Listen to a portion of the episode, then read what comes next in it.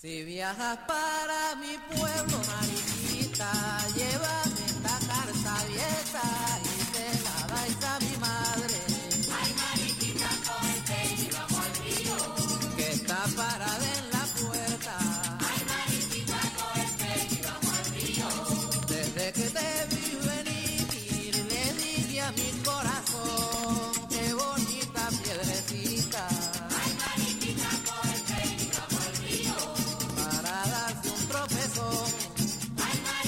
Brujos de Chávez, la magia como prolongación de la política. David Placer. Pero Hugo no dudó ni un momento y decidió seguir la advertencia de Cristina. Encendió un fuego, convirtió la carta en cenizas y las arrojó al río de donde había llegado la misiva. Cuarenta días después, la puerta de la casa de Irma y Cristina fue golpeada con insistencia. También sonó el timbre. Irma inspeccionó por el ojo mágico de la puerta y se encontró con Hugo cargado de bolsas. Fue una sorpresa para ella, porque esperaba a Hugo el día siguiente. Además, nunca tocaba la puerta, sino que entraba directamente, porque entonces ya disponía de las llaves de la casa y gozaba de plena confianza de las dos hermanas. Se había convertido en uno más de la familia y no necesitaba anuncios previos. Entró con prisas, venía sofocado. ¿Qué pasó? ¿Por qué no abres la puerta? preguntó Erma. Es que se me quedaron las llaves dentro del carro. Mira qué cargado vienes, que llevas en esas bolsas. Esto es algo que traigo para la bruja más bruja de todas las brujas. Se le veía contento, exultante. Hugo estaba convencido de que Cristina le había salvado la carrera militar, y como hombre detallista y cuidadoso con los agasajos, le traía un regalo. Irma insistió en saber, pero él no parecía demasiado interesado en responder sus dudas. Pidió clavos y un martillo y se dirigió a la habitación donde Cristina leía las cartas. Empezó a calcular dónde era el mejor lugar para colgar el regalo.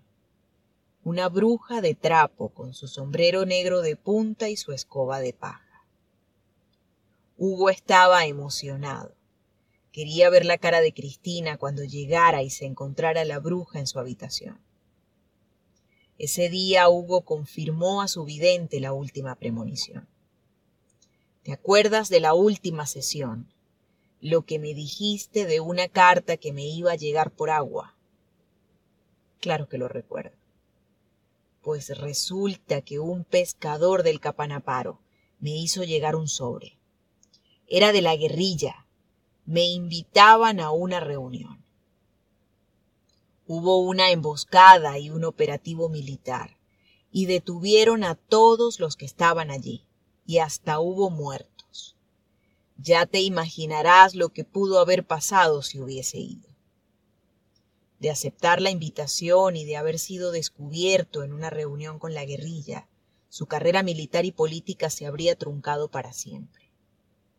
De haber sobrevivido, la destitución inmediata sería su destino seguro y el movimiento subversivo tendría que haber esperado quién sabe cuántos años más. Hugo siempre fue muy celoso con la información que manejó para la conspiración que culminó con el golpe de Estado del 4 de febrero de 1992. Incluso ocultaba detalles a su amante y mano derecha en la preparación del movimiento, Erma Marxman omitía las reuniones con los sectores comunistas del país, con la izquierda venezolana más radical, y también procuró mantener un cierto hermetismo con sus relaciones con la guerrilla, hasta que, a raíz de aquellas cartas, Erma había descubierto las inclinaciones políticas de Hugo, que habían permanecido ocultas hasta ese momento. Hugo no solo hablaba con el espíritu de Maisanta, sino que creía que lo protegía y lo acompañaba. Una vez íbamos en mi carro porque lo iba a dejar en Fuerte Tiuna y tuvimos una pelea de pareja. Al reconciliarnos, comenzó a soplar el viento muy fuerte y él me dijo, ¿te das cuenta? Hasta Maizanta está contento si nosotros seguimos juntos. ¿Enalteció la figura de Maizanta con fines políticos? Yo creo que sí. ¿Lo adoraba más que a Simón Bolívar? Eso sí que no. Bolívar siempre estaba primero en su altar. Entrevista con Erma Marxman, amante de Hugo Chávez durante 10 años. Los brujos de Chávez, la magia como prolongación de la política. David Placer.